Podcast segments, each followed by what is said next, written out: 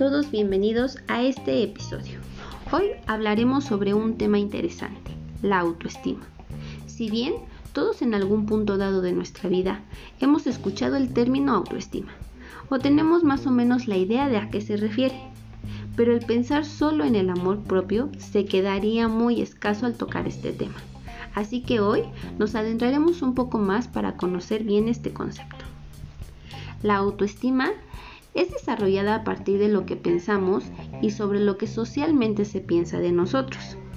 Dentro de la autoestima, podríamos considerarlo como un proceso individual donde se conjuntan las creencias, las conductas, los gustos y todas esas habilidades que cada uno poseemos, así como lo es la autoimagen, el autoaceptarse, la autovaloración, el amor propio, que de alguna manera hacen que nosotros tengamos nuestra aprobación.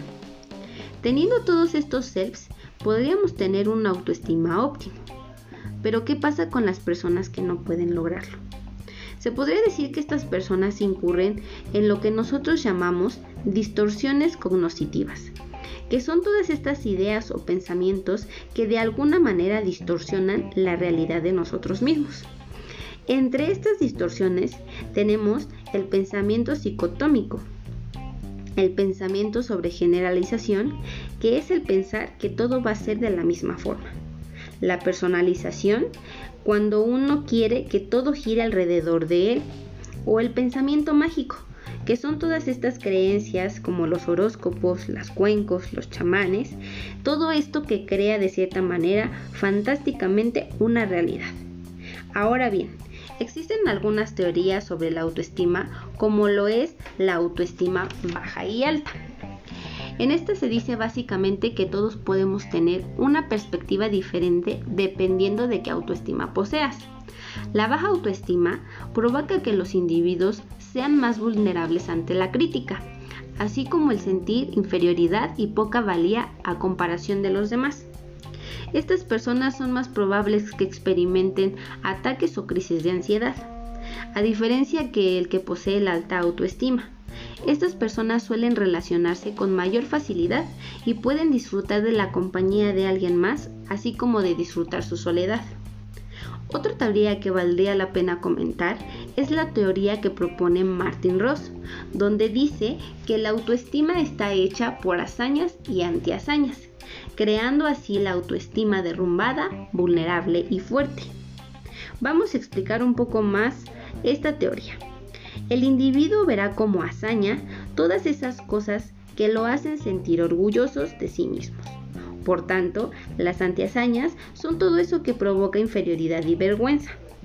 Ahora bien, la autoestima derrumbada se considera que la persona no se aprecia a sí misma, que repercuten en su autoestima todo lo bueno o malo que digan de él. El individuo generalmente se tiene lástima y siente vergüenza. Esta autoestima se ve reflejado en muchas ocasiones por la toma de malas decisiones, su bajo rendimiento ya sea laboral, escolar o social, y siempre busca la aprobación de los demás.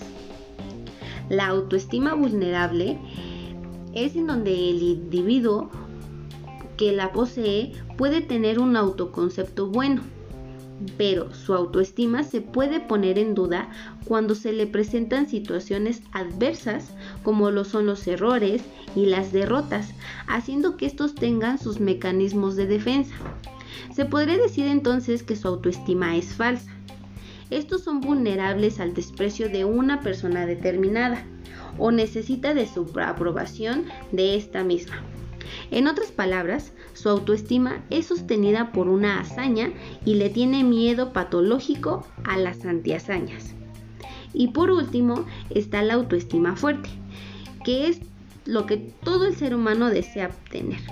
Los individuos que la poseen suelen ser personas buenas, felices, alegres y seguras. Estas pueden reírse de sí mismos y pueden poseer una autoimagen o autoconcepto bueno. Los tropiezos o errores que llegan a experimentar suelen verlos como las oportunidades para crecer y aprender. Esta tiene una personalidad independiente y autónoma. Así que ahora con todo esto que te acabo de explicar, podríamos concluir en que la autoestima es el conjunto de percepciones, pensamientos, evaluaciones y sentimientos dirigidos hacia uno mismo. Y podemos comprender por qué se dice que todo empieza teniendo una buena autoestima. Muchas gracias por escucharme. Hasta la próxima.